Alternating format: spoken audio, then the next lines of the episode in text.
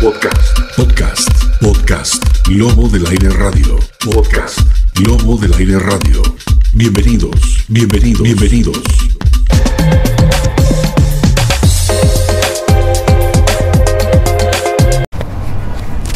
Amigos del Lobo del Aire, como siempre es un placer estar junto a todos ustedes en nuestro podcast en todas las plataformas digitales y también a través de nuestro canal en YouTube, Lobo del Aire TV, en nuestro portal www.lobodelaire.com. Saludos cordiales amigos, como siempre con novedades y queriendo cambiar un poquito el formato de las entrevistas. Hoy nos acompaña Mike Gemio, analista económico, que lo hemos tenido en audio, pero ahora lo van a ver también permanentemente porque el análisis no se detiene y estamos a un año de gestión del presidente Luis Arce Catacora. ¿Cómo ha pasado el tiempo? Siempre momentos claves. Mike, un gusto, bienvenido al Lobo del Aire, ¿cómo estás?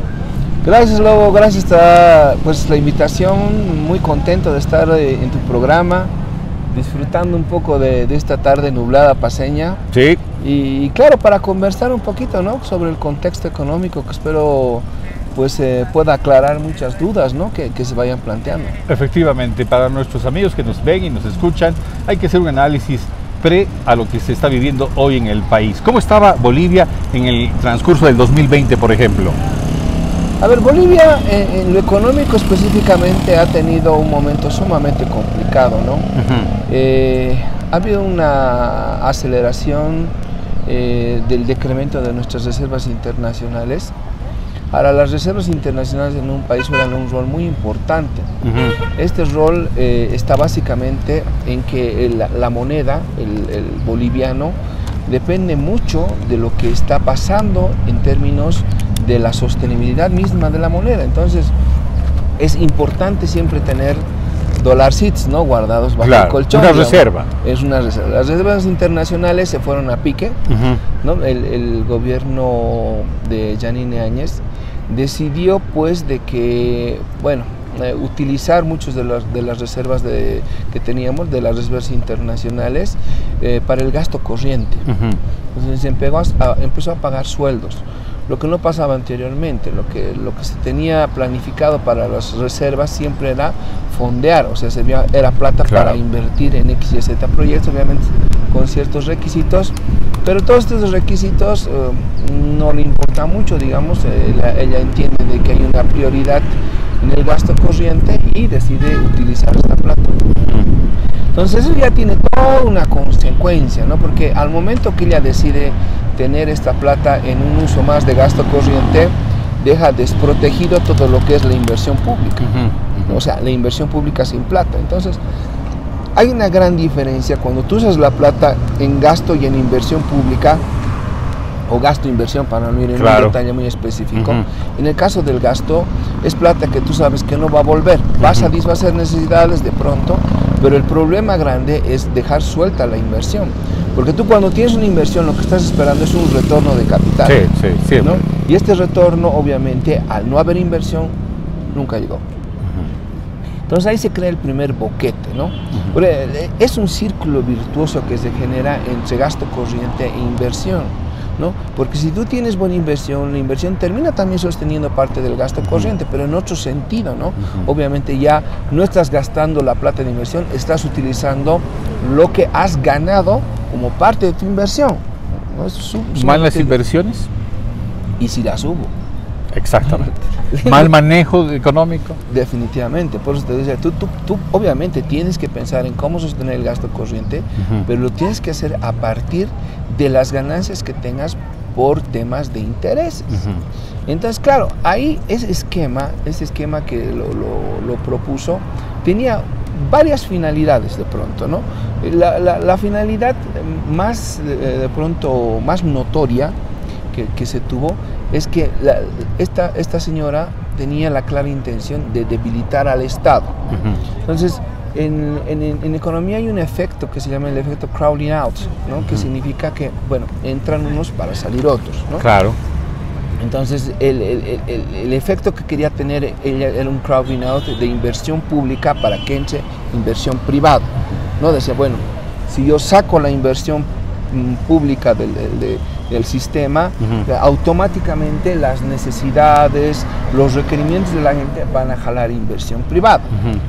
Hipótesis mal planteada, pero lo que pasa es que nosotros en nuestra economía tenemos un tema que es la incidencia del gasto público.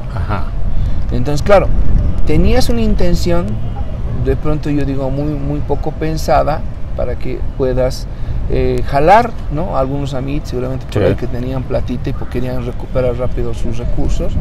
Pero claro, nunca se midió, nunca se hizo un cálculo exacto para ver cuánto de inversión pública de pronto debía retirarse del mercado para que pueda entrar la suficiente cantidad de inversión privada. El efecto fue eh, muy poco pensado y claro, los resultados los hemos visto, ¿no?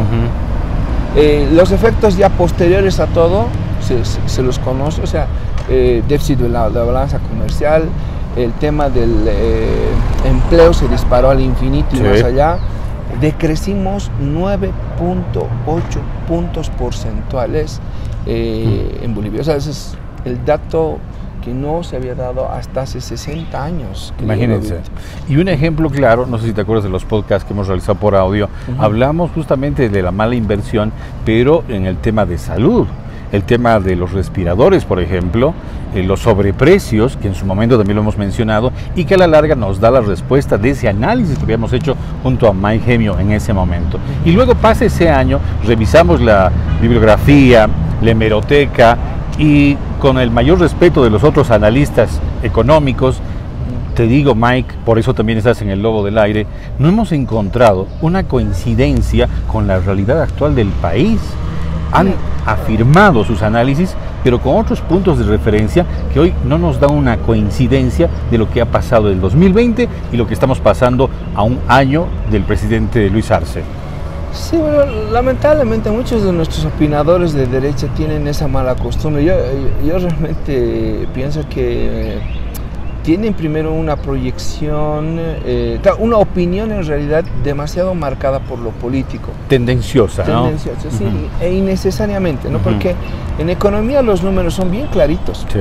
Entonces no, no, no se puede volver el 5 un 3, digamos, ¿no? Por darte algún Definitivamente. ejemplo medio absurdo. O sea, eh, el disfraz de los números o de pronto ocultar ciertas cifras para mostrar otras que sean tendenciosas. Al final del día yo recuerdo, o sea, hemos vivido 14 años con, en el gobierno del presidente Morales y yo no recuerdo un solo año donde los analistas de derecha no hayan dicho de manera fehaciente, de manera, de manera muy segura, lo más preocupante, de que el gobierno tenía un año más de vida y que la crisis económica iba a venirse al año. O sea, durante 14 años han venido diciéndonos de que el, hecho de que iba a haber una crisis económica era prácticamente un hecho. Lamentablemente, ¿no? estos Nostradamus de la economía no han podido eh, constatar ninguno de los hechos que en su momento han buscado el revuelo de los medios de comunicación y sabemos qué rol juegan los medios de comunicación también. ¿no? Entonces, eh, lamentablemente el ejercicio en el cual ellos han estado manejándose entre, entre ocultamiento de cifras y claro, eh, eh, entre el apoyo de medios de comunicación que te terminan permeando la mentira, digamos, o permeando la ocultación de ciertos números que al final te ayudan eh, esto ha tenido una connotación en lo mediático, lamentablemente. ¿no?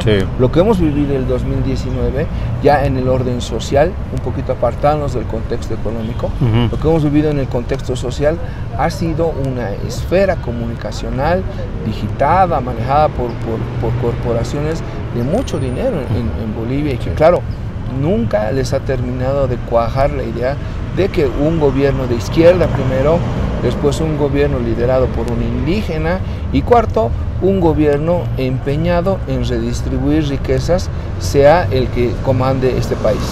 Esas tres cosas nunca le va a cuajar, ni nunca les, va ni nunca les ha cuajado porque afecta a sus intereses personales. Totalmente. En este segmento de Lobo del Aire en nuestro podcast lo hemos denominado que todo pasa por la billetera, Mike. Desde el comerciante, desde la señora que vende pastillas, el chofer del minibús, el banquero. Díganme ustedes, ¿quién no ha requerido un préstamo? ¿Quién no ha necesitado plata? Entonces, dentro de ese ámbito y viendo esa realidad del análisis previo que haces, nos damos cuenta de, que llegamos a un punto clave de rechazar, y eso lo vamos a argumentar también, la ley de ganancias ilícitas, ilegales. Eso va concatenado a un gobierno nefasto que ha ido contra los intereses del país reflejado justamente en esto que a nivel internacional ha reventado como una bomba. ¿No es cierto? Porque ¿cómo uno puede tener, una persona de clase media, abrir una cuenta bancaria fuera de su país? Panamá, offshore obviamente, puede ser Islas Canarias. ¿Cuál sería el propósito? Una persona que no tiene nada que esconder, su cuenta abre en su país. ¿Qué es lo que tendría que corresponder en nuestro país después de todo lo que hemos vivido? Sería transparentar ¿por qué abriste una cuenta extranjera? ¿De dónde viene tu dinero? ¿Cuándo lo abriste y quiénes no? Porque cuando uno revisa los antecedentes, por ejemplo, del presidente actual del Ecuador, encontramos 14 cuentas offshore. Mm. Y de ahí uno se da cuenta cómo ha sido manejando, que se crean empresas, tienes que pagar a banqueros y un mínimo de 20, 30 mil dólares para abrir una cuenta y crear un nombre, otro nombre y una tercera empresa que hace la adjudicación y tú no, tu nombre no figura, pero sí es tu plata. Pero ¿de dónde viene esa plata?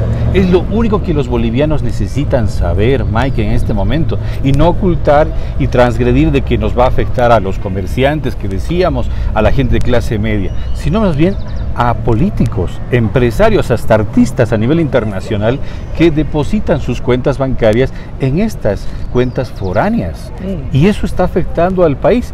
¿Cómo tendríamos que actuar ahora dentro de ese marco de que hay un rechazo, entre comillas, y la gente que no tiene conocimiento? Porque debería de tener conocimiento y ahí hay otro punto clave, el tema de la comunicación y difusión que no ha habido por parte del gobierno central y eso hay que ser, eh, reconocibles al punto de vista neutral, ¿no? Porque no puedes adelantar algo sin previo aviso para llegar a esta entrevista yo tenía que coordinar con Mike, obviamente, no traerlo de repente y punto. Entonces, ha habido esa falta de información, porque si no, no hubiéramos tenido nada desde la quincena de septiembre, Mike, por ejemplo. No, en, definitiva, mira, a ver, ¿qué, son los paraísos fiscales? Ahí, para entender, digamos, un poco el principio. O sea, todas las sociedades en el mundo tienen eh, lo que todos conocemos comúnmente como impuestos, ¿no?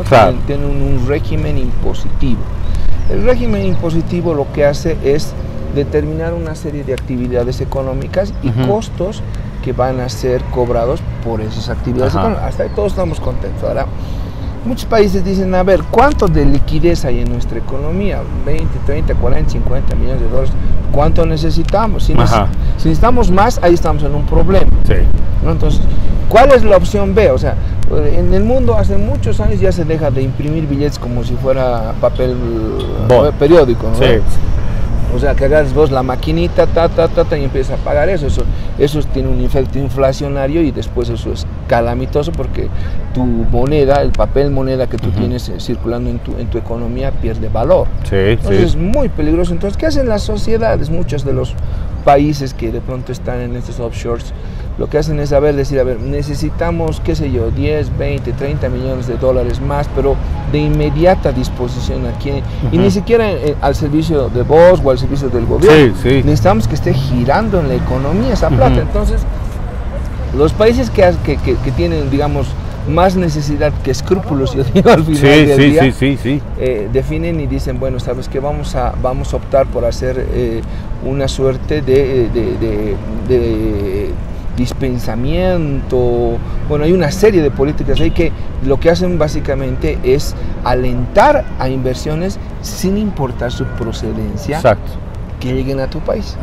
Pero en el ámbito concreto de políticos, empresarios, artistas, eh, lo que no quieren es pagar claro, los impuestos, ¿no es cierto? y eso es lo que entonces nadie paga, nadie supo y mejor me lo saco afuera y tranquilo. Y de pronto, digamos, tú, tú vas a pagar aquí 15, 16%, pero ella vas a pagar 1, 2. Exacto. Entonces al final Sí, o sea, hay, que entender que hay una gama de delitos posibles y probables que se van a manejar en estos offshores. ¿no? Obviamente, lo primero que va a pasar es hay una evasión impositiva. Totalmente. Que, que en la mayoría de los países del mundo representa un delito. ¿no? Sí, sí, sí. Pero además, ya un poco hablando de la procedencia, que es otro problema, es decir, a ver, yo voy a, tengo digamos que 100, 200 millones de dólares que vienen del narcotráfico. Sí, sí. Entonces, claro, eso yo no voy a poder pagar impuestos nunca. ¿Cómo voy a hacer? Claro, ¿Qué voy a decir el momento que esté declarando? Justificar. Claro, 100 millones de qué? Eh, vendí mi casa, ¿cuál casa? ¿no? ¿Y a quién se le ha vendido? al Señor, pues el Señor nunca existe. claro. Entonces ya hay una imposibilidad de poder explicar el origen de los recursos, ¿no? Entonces ya eso obviamente ya entras en una segunda, segunda fase de delito, llamémosle, donde la plata que tú estás queriendo eh, registrar o lavar en, algún sentido no tiene procedencia, ¿no? viene de un ilícito entonces ahí evidentemente ya lo tienes de otro. Sí. Y en Bolivia, ¿quiénes estuvieran en esa, en esa lista negra? Porque hablamos de varios países a nivel internacional que tienen esa lista negra. Por eso hablábamos del presidente del Ecuador que ya está manchado. ¿Y qué se le está pidiendo? Transparentar. ¿De dónde? ¿De cómo? Y de cómo tiene este dinero. Por eso todo viene, como te digo, a ver, el primer delito y el más suave, por darle un término, sería, digamos, una lógica de evasión impositiva que hasta ahí, digamos, ya hay, ya hay punidades, ya hay una suerte de delitos que se tienen que, tienen que pagarse. Tienes un primer nivel, si quieres, de, de, ilícitos que se, que se capitalizan a través de la invasión de impuestos, de la evasión de impuestos. Pero hay un segundo momento cuando el recurso, el recurso, no quieres pagar impuestos, ya, de pronto. Pero la plata de dónde viene? Exacto. ¿Cómo justifica? y la plata ya, digamos, viene de negocios, como te decía, de pronto narcotráficos o sobreprecios de X, Y, Z. O sea, ya no, no hablemos de un ilícito tan grande como el narcotráfico, digamos. El, gobierno saca una licitación, la licitación cuesta un montón de plata y claro, yo tengo un, sobreprecio ahí en, en, esa licitación. Ese sobreprecio, ¿cómo yo lo puedo explicar si habláramos de 20 millones de bolivianos, digamos? Exacto. ¿Cómo lo puedo explicar? No, es que ellos me pagaron, ya has cometido otro ilícito. Exacto. Entonces, al final del día, el que comete un ilícito, lo primero que va a hacer es buscar este, estos paraísos fiscales. Porque además, digamos, de este tema impositivo que te hablaba, que al final te termina beneficiando en términos de tasas impositivas o de pronto ya sin impuestos, está el elemento de la, de la identidad. Entonces tú metes tu plata al offshore y tú no eres, pues, digamos, eh, Mike Alejandro Gemio, ¿no? Claro. Tú eres el número 485-ZQRPA, digamos, ¿no? Directamente. Claro, entonces, y, que te detecten y que sepas quién es, eso necesita un levantamiento del secreto fiscal. De pronto hay otras medidas lo que hacen que el, tema de tu nombre esté mucho más cuidado. Entonces, es nomás el, el esquema perfecto, si quieres, para que todo el recurso que haya venido, digamos, de, mala vida, darle un término, o no tenga los suficientes respaldos como para poder justificar su procedencia, pues puedan ser utilizados, porque al final, si la plata no es intercambiada por bienes y servicios, es simplemente papel. Sí, directamente. Claro, entonces aquí el, tema es de que encuentres un lugar donde está tu plata, pero que además puedas cambiarla por lo que tú quieres puedes utilizar. Correcto. Ahora, vamos a graficarlos en el ámbito boliviano. ¿Será por eso, y voy a lanzar una pregunta tonta, entre comillas, ¿será por eso que hay un rechazo de la derecha, entre comillas, y remito, que no quieren la ley de legitimación de ganancias, porque si eso se abre, vamos a empezar a transparentar todo esto. Si no es por la vía voluntaria, va a ser por la vía positiva. Impositiva. Entonces ahí vamos a ver quién es quién. Y están utilizando palos blancos, entre comillas, y vuelvo a abrirlas otra vez y cerrarlas, cuando dicen que nos va a afectar hasta periodistas. Hasta nosotros preguntamos, no, sino más bien tiene otro contenido de intereses que vamos, acabamos de hablarlo. Claro porque estamos hablando de un excedente de dinero de ciertas personas en Bolivia, y no solo en Bolivia, a nivel internacional también. Claro, las connotaciones son mucho más complejas, o sea, han simplificado, decir, puta, no sé, pues este pobre compañero ha trabajado desde 20 años de su vida y tiene la suerte de comprarse una vagonetita a cero kilómetros, digamos. Claro. ¿Ya está servido? No, es imposible. Posible. O sea, todo tiene también, o sea, lo que pasa es que aquí eh, es que también nuestra sociedad, el tema impositivo, el tema del control del Estado sobre los recursos, primero que está mal visto, uno, y segundo que además tiene muy poca em, difusión de cuáles son las capacidades, los brazos del Estado en términos de tus recursos. Entonces ahí seguramente hay un trabajo muy grande todavía por hacer. Sí, sí. Pero uno tiene que tener más de dos dedos de frente para darse cuenta. Por ejemplo, el caso Marinkovic. Claro y concreto. Claro, Marinkovic es una persona que, bueno, en realidad una familia que ha recibido tierras de, bueno, hay de las dádivas de don, don, eh, Hugo Banzer También. en su momento. Sí, sí. Hay otros presidentes más que le han ido regalando otras parcelas más a las a la familia, porque cuando hablas de Marinkovic no estamos hablando solamente de Branco, ¿no? estamos hablando... Es un ejemplo de los demás. Es un actor clave que ha logrado cooptar una cantidad impresionante de tierras, impresionante de tierras. Y claro, no son pues tierras en el, en el desierto del Sahara, ¿no? O sea, son tierras infinitamente productivas. Entonces vos plantas ahí, obviamente dentro de un año, dos años estás recogiendo frutos y los estás vendiendo, estás, estás monetizando, digamos, todo ese beneficio que tienes en términos de tierras, pero además las tierras no son solamente un sistema de producción eh, agrícola, ¿no? Las tierras son un apalancamiento financiero, porque si vos mañana me sabes que Mike, quiero, quiero construir un edificio y te diré, oye, ¿qué, cosa, qué, pero, ¿qué tienes? Ah, tenemos un terreno en Chulumaní de 200, 300 hectáreas, charlaremos papá, te diré, pues, o sea, cuánto necesitas, a ver, dame los papeles de tu terreno. Presupuesto, todo aquello. Veremos una forma de que tu terreno te apalanque un préstamo y construiremos, digamos. Entonces, eh, el terreno, más allá, digamos, de esta lógica bien simplista de producción agrícola, que, no digo que esté mal, pero que de pronto uno entiende, ah, es que ya estás produciendo, ¿cómo le vas a quitar esta producción? O sea, es lo de menos. Porque las, las, tierras tienen el sentido financiero, o sea, el, acomodo y la entrada a todo el sistema financiero que hay en este país. Exacto. ¿no? Entonces tú apalancas, lo vendes, después ya viene todo, toda una historia, digamos, ¿no? que viene por detrás ya de cómo la plata se mueve en este país. Pero obviamente ahí tienes, ahí tienes, por ejemplo, muchas cosas que seguramente políticos, como el caso de, de Marinkovic, el mismo Camacho que sabemos que anda escapando 40 millones de dólares le debe, le debe a impuestos internos y los debe porque obviamente ha producido y no le da la gana de pagar los impuestos. Tienes otros ejemplos, eh, bueno, N. Sí. Podemos hablar Hay varios, toda, la, tarde, podemos hablar de gente que y, seguramente a toda escala, ¿no? A toda escala. Podemos hablar desde algunas compañeras aquí que están vendiendo, digamos, alguna que otra cosita, pero que lo último que les interesa es pagar impuestos. Entonces, hay que, hay que tener una cultura más, más, de, más de respeto al, al, al impuesto y también, o sea, tener en cuenta de que en el momento de que tú tomes esa conciencia, o sea, tú estás preocupado por 20, 30, que sé unos 200 pesos que vas a tener que pagar de impuesto, pero el momento que tú cedas y digas, bueno, sabes que ya yo voy a pagar mis 200 pesos, lo que estás haciendo es que tipos como Marinkovic, tipos como, como Camacho, logren, logren pagar millones y millones de dólares por impuestos, además que se benefician en, muchas otras cosas.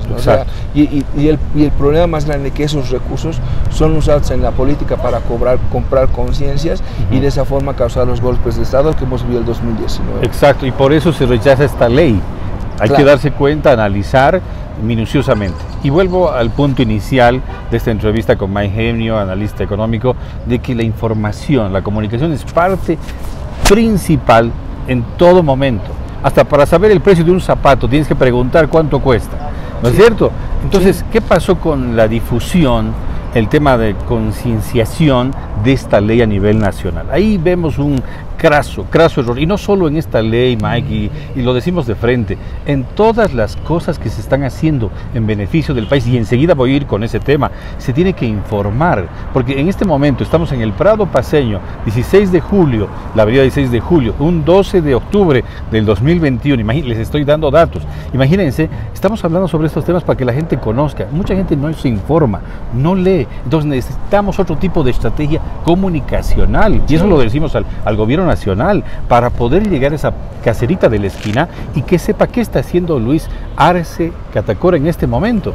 Y después de hablar de estas cosas eh, negativas para el país, quiero hablarles de cosas positivas, porque ya sabemos que la ley va a beneficiar al país, pero no a esos pocos que no quieren transparentar su manejo económico. Pero entre las cosas buenas está el crecimiento del país a un año de gestión de Luis Arce Catacora. 5,5% Banco Mundial, Mike. Por favor, otra vez estamos creciendo.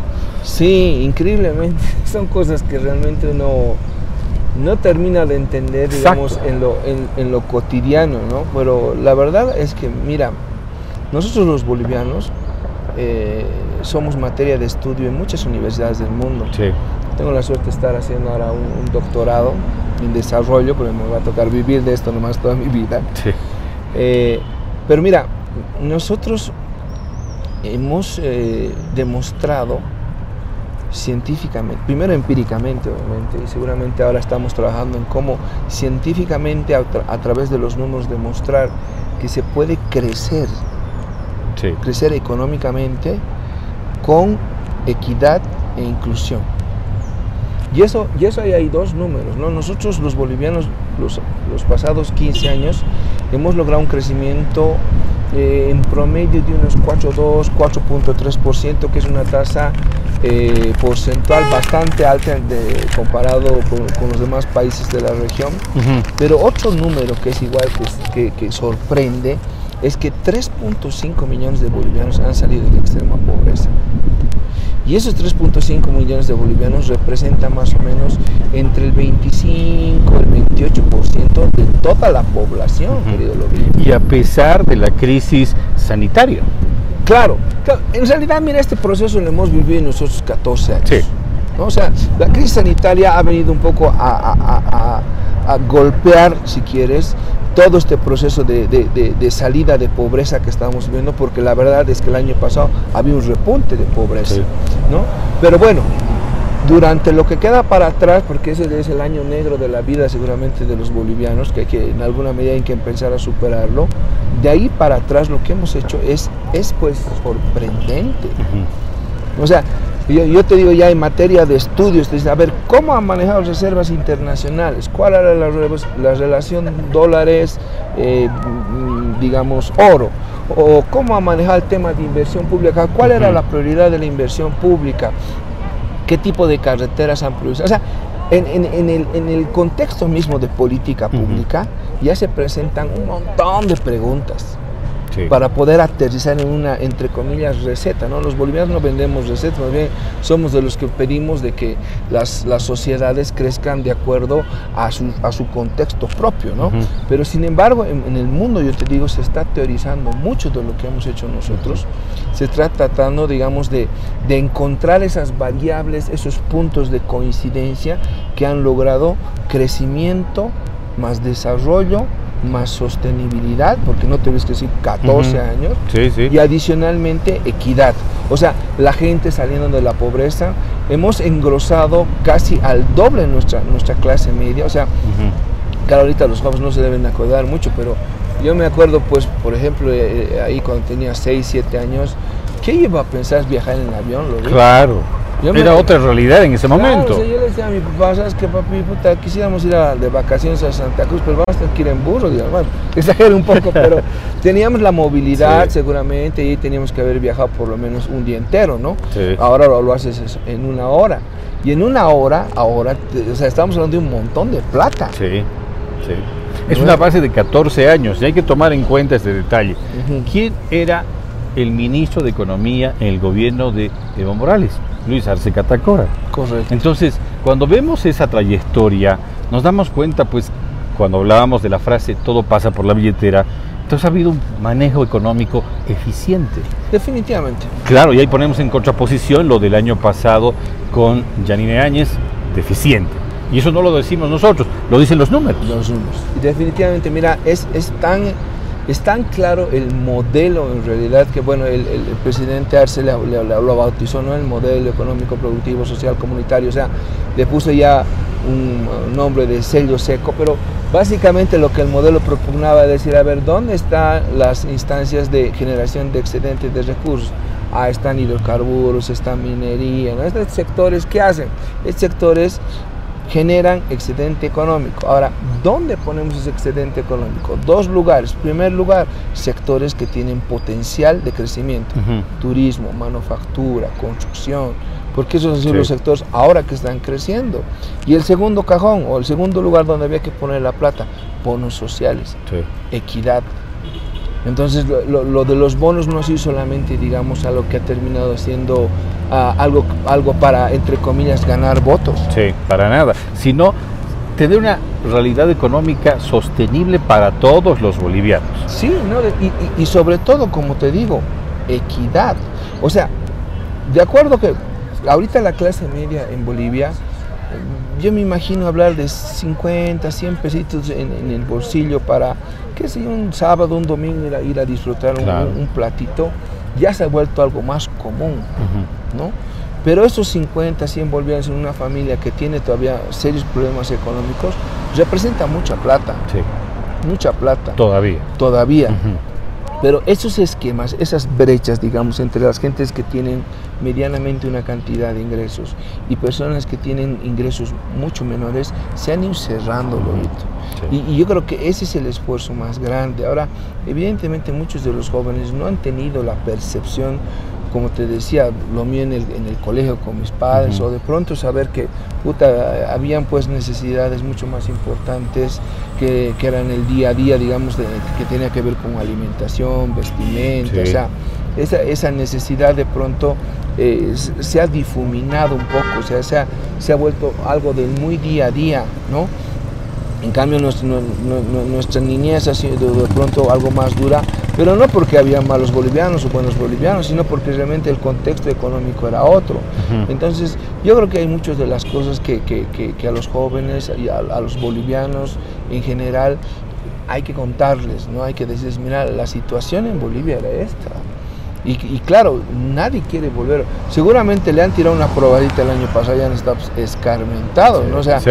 yo, no, seguramente tú has ido, el año pasado yo me, yo me fui con mi esposa y le dije, ¿sabes qué? Vamos a hacer un buen mercado porque no sabemos qué va a pasar. Ya, entonces nuestros maples de huevo, por ejemplo, nosotros compramos en 27 bolivianos. 27, así costaba, Sí, así costaba. Sí. 27 bolivianos, ya, de acuerdo. Nos fuimos al mercado y el maple de huevo estaba en 50 bolivianos.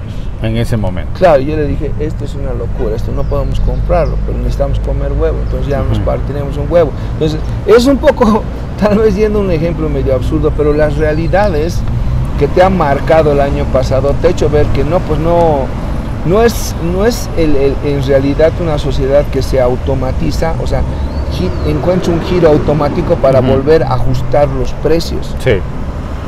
el Estado juega un rol importantísimo para que los precios y las sociedades encuentren un punto de equilibrio en sus precios. Claro. Eso es importante, ¿entendés? necesitamos un gobierno primero que esté comprometido con una línea de equidad de nuestro país. Ujú. A partir de eso podemos encontrar desarrollo lógico. Ahora, con esos antecedentes económicos y de acuerdo al INE, siempre manejando el equilibrio, tenemos documentación, no nos basamos simplemente por decirlo, el INE tiene el dato de que Bolivia está ocupando el tercer lugar en crecimiento de la región, detrás de Perú y de Argentina. Claro, o sea, ahorita yo creo que deberíamos, yo no me alegraría por el tercer lugar. Cuando yo he Claro. digamos, primer lugar tantos años, que me digan que estoy en tercero, en quinto, y algunos que me, nos han dicho que estábamos en quintos. Pero después de esa tormenta, Mike, Sí, sí. bueno, pero en todo caso creo que Bolivia se merece otra vez el primer lugar. ¿no? Tenemos otra vez al presidente Arce que ahora está manejando desde mucho más arriba los hilos de la economía. Lo óptimo es que a partir de eso obviamente retomemos senda de crecimiento, eso creo que es una cosa bien a priori. Y un segundo elemento que tenemos que ir pensando ya, ya, y ya nomás te digo, Claro. tiene que ver con la sostenibilidad del crecimiento. O sea, está bien, este año está una belleza, seguramente Dios mediante vamos a poder cerrar con ese 5-5, no sé, bueno, Dios mediante, pero vamos a tener yo creo que un buen número de crecimiento económico.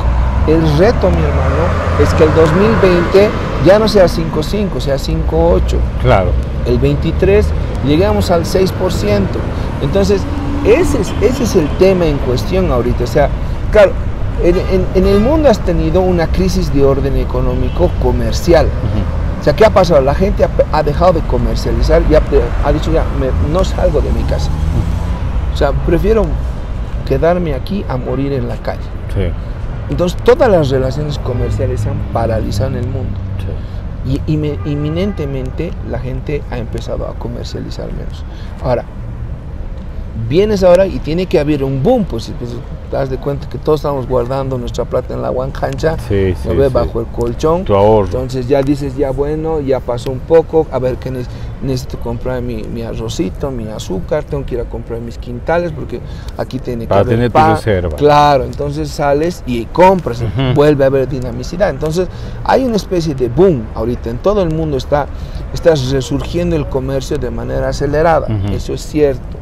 Ahora, esto, como te digo, de pronto puede resultar ser momentáneo, pero la idea es que encontrando los mecanismos dentro de tu política económica, viendo el tema de cómo está manejándose bancas, reservas, o sea, tienes una serie de indicadores ahí que tienes que ir midiendo todo el tiempo. Y para que sea sostenible. Claro.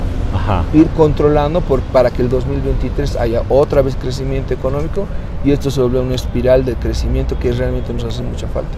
Otro dato que les paso de la fundación, y atención con esta fundación, Friedrich Ebert Stuffen, 46,6% políticos, analistas, periodistas afirman que la situación económica del país mejora algo y mucho. Seguro, claro, por eso te digo, o sea, sería como un ejercicio de, no sé, ah, zafado de la cabeza, ¿no? O sea, te puedes encontrar con la pared seguramente en algún momento que tú decidas, digas, no, es que la economía boliviana no ha crecido o estamos mejor con años, digamos, ¿no? Ojalá que no haya alguien que esté tan desubicado. Pero es que la verdad, ya, ya, ya te das una vuelta por el mercado y dices, puta, necesito esto, necesito esto, pero además quiero comprarlo en este precio, en este precio, en este precio, y lo encuentras. Entonces, ese es un indicador muy importante. La gente tiene que saber que en el mercado ahorita primero va a encontrar lo que necesita y segundo va a encontrarlo en el precio que necesita comprar, en el que está dispuesto a pagar. Se está dando cuenta la gente. Pero vuelvo a ese punto, por eso estábamos hablando sobre este tema económico tan importante y trascendental de transición, la falta de información, Mike. ¿Qué hubiera pasado si la difusión del manejo económico del presidente en primera instancia, Evo Morales, y luego Lucho Arce hubiera sido distinto, la gente hubiera tenido un distinto accionar también. Es probable, es probable. Nuestros sistemas de comunicación todavía son bastante, básicos. Sí. Por eso te decía, yo pregunto en este momento una persona me va a decir, no sé cómo estaremos en crecimiento, pero no tengo plata o si tengo plata, pero no hay ese conocimiento. Entonces todo parte de comunicación gubernamental que, le, reitero y eso molesta a los bolivianos, te digo, falta de conocimiento para entender la realidad que estamos viviendo. Por eso lo hemos traído a Mike y estamos ya abriendo los ojos, los oídos para darnos cuenta y tener una interpretación real de la economía que está viviendo Bolivia. Sí, definitivamente. Yo creo que ahí el esquema, eh, más allá, digamos, de un poco de cómo están funcionando los medios de comunicación, porque ahí sabes cuáles son los monstruos y cómo acaparan todos los medios de comunicación. Ah, ese es un punto aparte también. o sea, ahí tienes que luchar con David y Goliat, digamos. Sí, sí, sí. Pero, pero yo, yo todavía, digamos, tengo mucha esperanza en lo que pasa en redes sociales, por ejemplo, ¿no? Sí, sí, que para mí es, digamos, mi, mi arma más poderosa yo tengo una forma de pensar y hay muchas cosas, muchos artículos que yo saco y los saco por redes sociales y, a veces tienen mucho mejor impacto que cuando las saco, digamos, por estos canales. Sí, sí, sí. A mí me pasa lo mismo, Mike, y ponemos de ejemplo, porque me dicen, no, pero ¿cuántos seguidores vas a tener? Y yo les voy a poner esta historia como moraleja, ¿no? Como interpretación de la realidad. Un colibrí está en la selva, hay incendio, y el tigre le pregunta al colibrí, ¿dónde estás llevando esa agua en tu pico? Estoy llevando agua para apagar ese incendio. Pero tú crees que vas a apagar con esa agüita tu, el incendio, te un poquito. No, yo no sé si voy a apagar, pero estoy dando mi aporte, mi granito de arena para ayudar a apagar ese incendio. Y creo que nosotros estamos en ese camino también, Mike, de aportar a nuestra sociedad.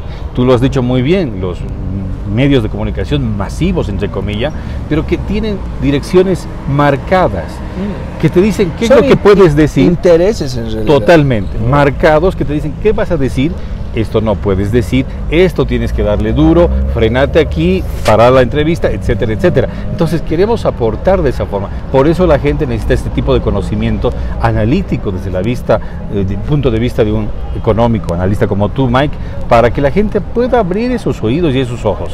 Sí, yo creo que hay, hay, hay un poco tal vez nuestros hijos, bueno, hay, hay una serie de Sí. conciencia de lectura, eh, algo de investigación nos hace falta, somos una sociedad que investiga muy poco, pero nuestras universidades en general no son, no son centros de investigación Sí. grandes, robustos, que... que- Un poco que- se rezagaron. Claro, o sea, al final tienes ahorita un complejo bien, o sea, tienes un problema bien complejo en la sociedad boliviana respecto a cómo logras hacer despertar a una sociedad que está anquilosada por redes, por televisión, han logrado copar un poco nuestras mentes.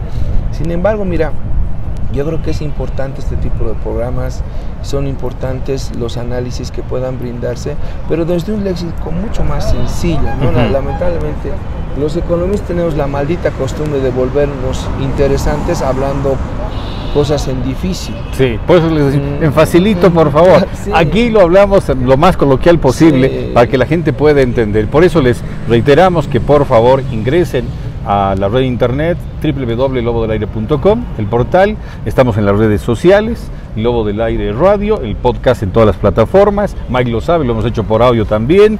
Así es que pueden visitar Lobo del Aire TV también por el YouTube. Mike, muchas gracias por estar con nosotros, por tu tiempo.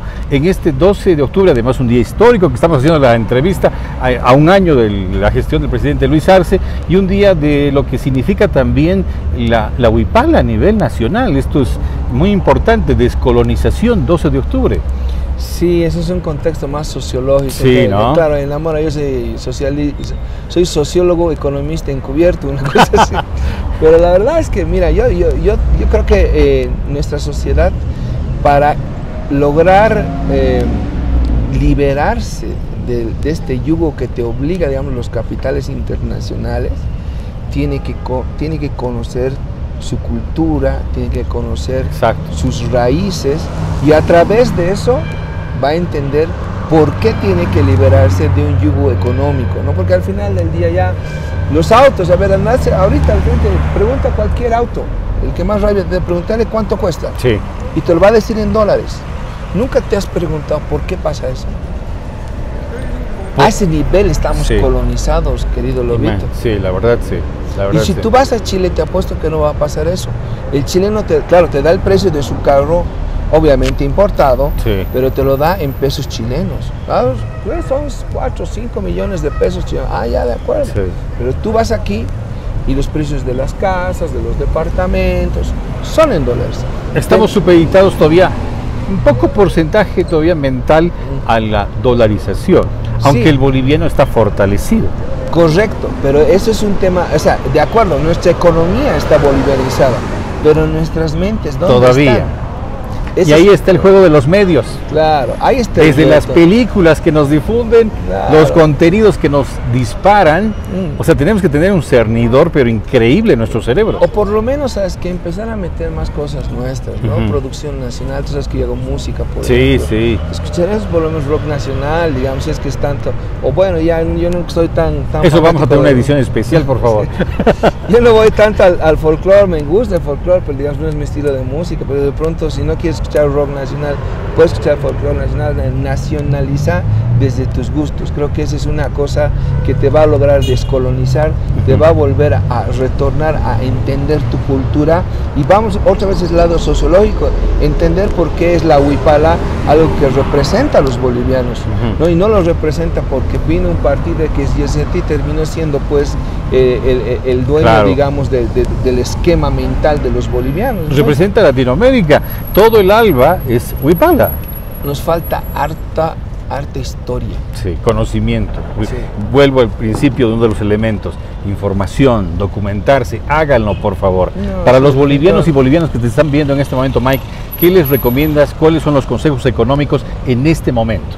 Bueno, ahorita estamos en una fase ya de salida, si quieres, de, de- de- de una crisis muy, muy compleja. Estamos eh, atravesando un momento que de pronto nos ha tocado vivir muy difícil gracias a un gobierno que realmente ha venido a, a desfalcarnos. Pero creo, creo que en este momento podríamos empezar a tener un horizonte nuevo. Y este horizonte nuevo va a ser en tanto y cuanto, mi hermano, empecemos a tener un poquito más de visión en lo que tiene que ver con nuestros ahorros. Voy, a bajar a un plano más microeconómico, ¿no? O sea, ya las familias, eh, las familias tienen que empezar a pensar un poquito más en el futuro.